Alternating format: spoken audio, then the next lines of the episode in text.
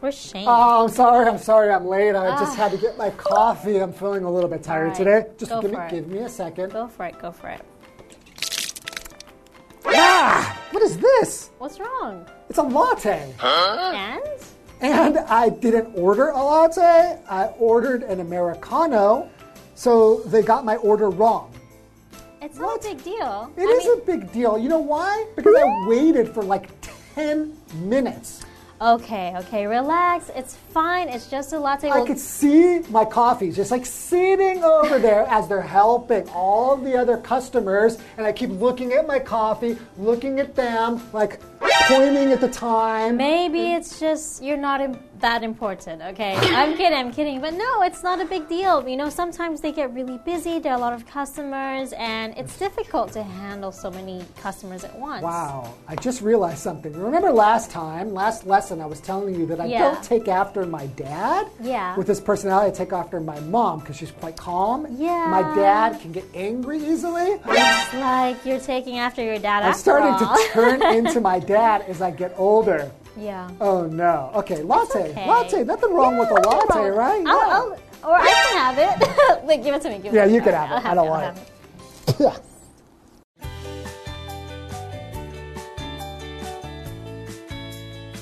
Missy and Brett keep talking about their families.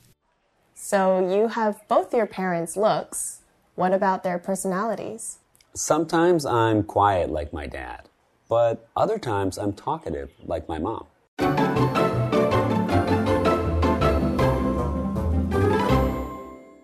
So, Shane, you feeling better? I actually am feeling better now. You know, actually, lattes are pretty good. How are they? I kinda normally get, so maybe I should go back and thank yeah. the person at 7 Eleven who gave me the wrong drink. So earlier you were overreacting. yeah. Okay, okay, we need to get into our topic. So, our topic is talking about your family, right? Yes. And this is part B, and we're talking about personality. Wait, you got so carried away you didn't even introduce her. Hmm. Oh, wow, yourself. yeah. I'm Shane. And I'm Nina. Ah, welcome, everybody. Welcome to ABC Interactive English. Guess I have a forgetful personality. Yeah, so what is personality? Yeah, what is it? Personality is a noun. It's usually the type of person you are. Mm. So what you show, the maybe the way you behave or how you feel or even the way you think. Mm. Right. So the way you behaved earlier wasn't very patient, was it? yeah, I guess I have to work on my personality. a little. Example, she has a very warm personality. So do I. I think. Mm. oh, okay. I- I think Are so. you allowed to just compliment yourself like that? Why wouldn't I be? I, also, I don't see why not. You do have a very warm Thank personality. you. All right. All right, so in this uh, conversation, we have Missy and Brett still, Yes. right? And they keep talking about their families. Okay. Okay, so, Oh. So I'll be Missy. of course, and I'm Brett, so Missy, you begin. So you have both your parents' looks. So earlier you said you don't have, you don't really have your parents' looks, right? They don't more take your- after my mother or my father by the way they look, right? So their Mm. Yeah. looks. I don't really have my parents' looks. So Okay. here, if we say looks with, with with an S, if it's plural, usually what we mean is what someone looks like, their appearance. I see. Mm. Okay. Right. So, for example, you could say uh, Jocelyn has her father's good looks. okay, that means Jocelyn is also very good looking. Right. Oh yeah, right. So she's very good looking if she has Mm. good looks, right? If we have it without an S, maybe you would be talking about the way that somebody's dressed or their Yeah. Mm-hmm. style. Like, wow, I really like your look today. Okay, yeah. So my look could change day to day, right? Yeah, but usually your looks Don't don't, really change yeah, that much. unless right? you, you know, it's you're comparing from your younger self. But yeah. Uh, perhaps. yes. Right. So Missy says, "What about their personalities?" Hmm. Okay, so now we're going to talk about it's not only, right? We don't want to judge a book by its cover and just look at what somebody is like on the outside. The inside's really important too, which is your Yes. personality. Yes. So Brett says, Sometimes I'm quiet like my dad, but other times I'm talkative like my mom. Okay, so he takes Hmm. on both sides of their personalities, right? Mm-hmm. Right, so it's quiet like his dad. What does that mean? If someone's quiet, When they're quiet, it means they're making very little noise. So that's what I would like you to be most of the time, but you talk a lot. So if we say somebody has a quiet personality, then what we mean is they don't really talk a lot. yeah. Right? So an example sentence would be She spoke in a quiet voice so as not to wake him. Right. Okay. So that doesn't necessarily mean she's a quiet person, but in that situation, she spoke in a quiet voice. Yes. Uh, do you consider yourself to be a quiet person? Honestly, not at I all. don't think so either. I'm very talkative, very sociable. I'm quite Yeah. talkative as well. Yeah. So what does that mean? If you say somebody is talkative, Ah, talkative is an adjective. It means you like talking a lot. you like talking a lot, right? okay, so we're both very talkative. Right. So an example sentence, you could say, "My best friend is very talkative." So sometimes she gets in trouble in class. Ah, especially in class, those who talk a lot get written up. Right. If you have a talkative personality, this could be a good thing or it could be a bad thing. It depends on if you know how to control it or not. yeah, and right? where you are, what you're doing. Right. That's important to be smart, right? Yes. You need to have that kind of personality as well, a smart personality.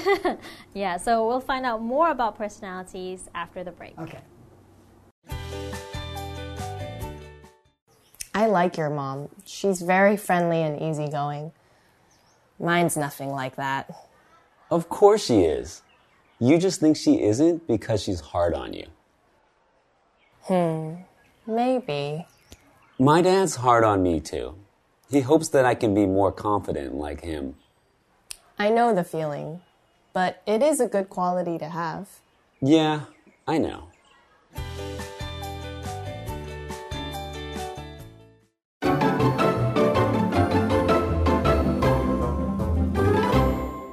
Welcome back, everyone. All right, so before the break, Missy wanted to know about about Brett's parents' personalities. Yeah, and so he Right. said his mom is very talkative and his dad is quiet, Mm-hmm. right? Quiet, right? So what does Missy say? So she says, I like your mom. She's very friendly and easygoing. Mine's nothing like that. Ooh. Brett's mom is friendly and easygoing, but her mom may be a little bit harsh, I'm guessing, or Yeah. strict or a bit more serious. Well, she- we know, Hmm. yeah, she- we know she's not very friendly. If you say some- someone's friendly, what do you mean? It usually just means they're very nice. Yeah. they're nice and they're kind. And if someone's friendly, you find them very approachable. Like you'll say, "Oh, I like hanging out with you," right? Right, it's like easy to make friends with Yeah. somebody who's friendly. Right? yeah, and like say a friendly s- a friendly face or a friendly smile, Hmm. right? that can make you feel good. And we also know that she is easygoing, right? Brett's mother is easygoing. Mm-hmm. Yes. According to Missy, and her mother probably isn't. Yes. So if you say you're easygoing, it just means that you're relaxed and you're happy to accept things. Mm-hmm. And you don't worry or get angry Yeah. easily. Yes. Right, so I would say that my, my dad's not very easygoing. Okay. Mm-hmm. But my mother is easygoing.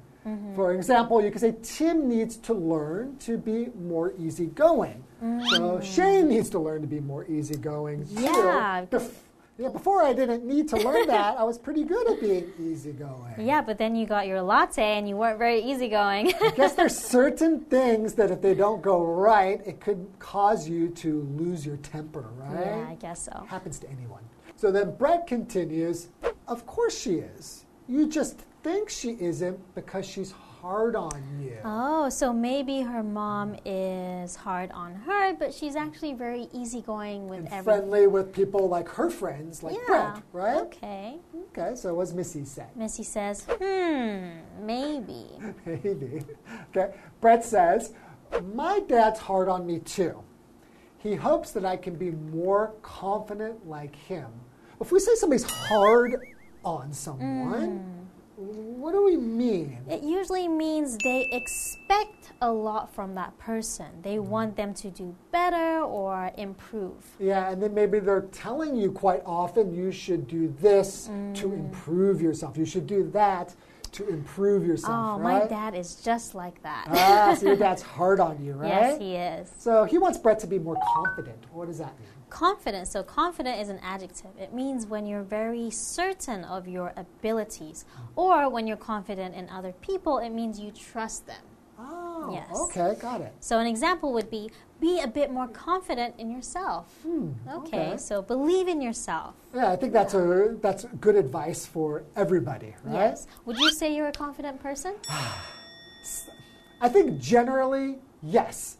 But I think just like anybody, sometimes you do doubt yourself depending on your mood. Mm, that's true. But earlier I saw you, you know, looking at yourself in the mirror and saying, "Oh, I'm so pretty." so I Ah. Don't- think you're pretty But I confident. think usually people who are always complimenting themselves, it's probably because they're not that confident. So they're trying to convince Mm. other people, how great am I? How great am I? You're probably not very great if you have to convince everyone. Ah, that's true. So, wait, uh, what am I saying? yes, I am great. I am yes, confident. yes, you're confident. Okay, continue, continue. Missy says, I know the feeling, but it is a good quality to have. Yeah, it is a good quality to have. I think the more confident you are, the more opportunities you get and more friends you make. Yeah, right. Yes. And Brett, of course, agrees. He says, yeah, I know. Yeah. So, what's quality? Ah, okay, so a quality is a thing that is part of a person's personality, Mm. and especially something that's good. Right? Okay. So, for example, I could say, Your kindness is my favorite quality of yours. Aw, thank you. Right. So, it's just talking about a part of somebody's personality. right? Yes, It could be okay. Mm-hmm. your kindness or your friendliness. What is your favorite quality about yourself? About myself, Yes. Wow. Mm, probably, I think that it probably, it sounds ridiculous now, but because I got angry ear earlier. But I normally don't get angry at people. Okay. I'm usually pretty easygoing. At least that's what people tell me. Okay, so So, Uh-huh. so But- usually you're a, a very easygoing person and you're proud of that part. yeah. oh, I should probably ask you when you look at me, do you think I'm an easygoing person? I think you're very easygoing. Okay. So that's I think maybe today you just had a bad morning. Uh, That happens to the best of us, Yes, right? it does. Okay, so I think this is a good place to end when I'm feeling nice and confident. Yes. So now we learn more about personalities. You can think about what are yours and which ones you got from your parents. Okay, and we'll see you next time. Bye. Bye.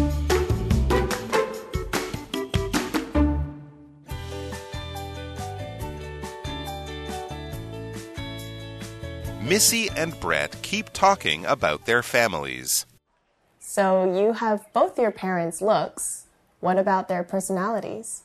Sometimes I'm quiet like my dad, but other times I'm talkative like my mom. I like your mom. She's very friendly and easygoing. Mine's nothing like that. Of course she is. You just think she isn't because she's hard on you. Maybe. My dad's hard on me too. He hopes that I can be more confident like him. I know the feeling, but it is a good quality to have. Yeah, I know.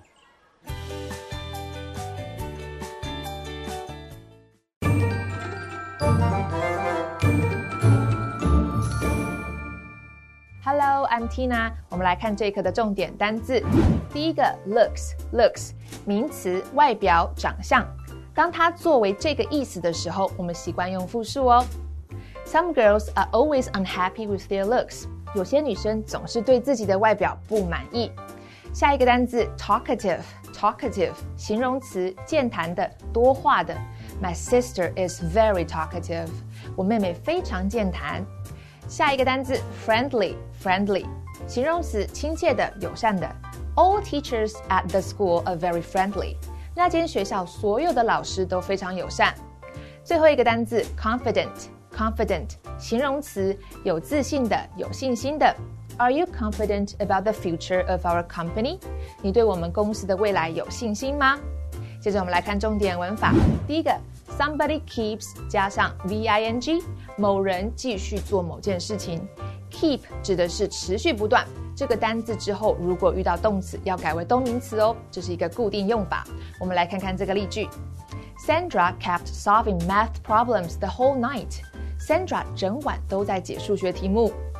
下一个文法，A is hard on B，A 对 B 很严厉，hard 在这里是形容词，严厉的、苛刻的。我们来看看这个例句：The teacher is hard on his students。那位老师对他的学生非常严厉。那么相反的，对某人手下留情、宽容的对待某个人，就是 go easy on somebody。我们来看看这个句子：Go easy on your child. He's a good boy. 不要对你的小孩太严苛，他是一个好孩子。最后一个文法，somebody hopes that 加主词、动词，某人希望怎么样？Hope 是一个动词，表示希望、期望的意思。我们来看看这个例句：My father hopes that I can make some good friends at school。我爸爸希望我能在学校交到一些好朋友。以上就是这一课的重点单词跟文法，我们下一课再见喽，拜拜。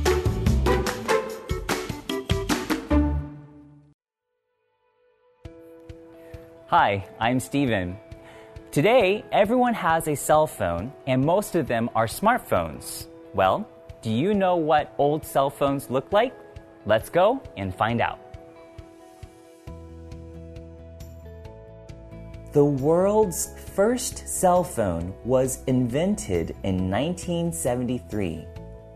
Cell phones became popular in the 1990s they have become smaller and more powerful. They can make calls and send messages or pictures.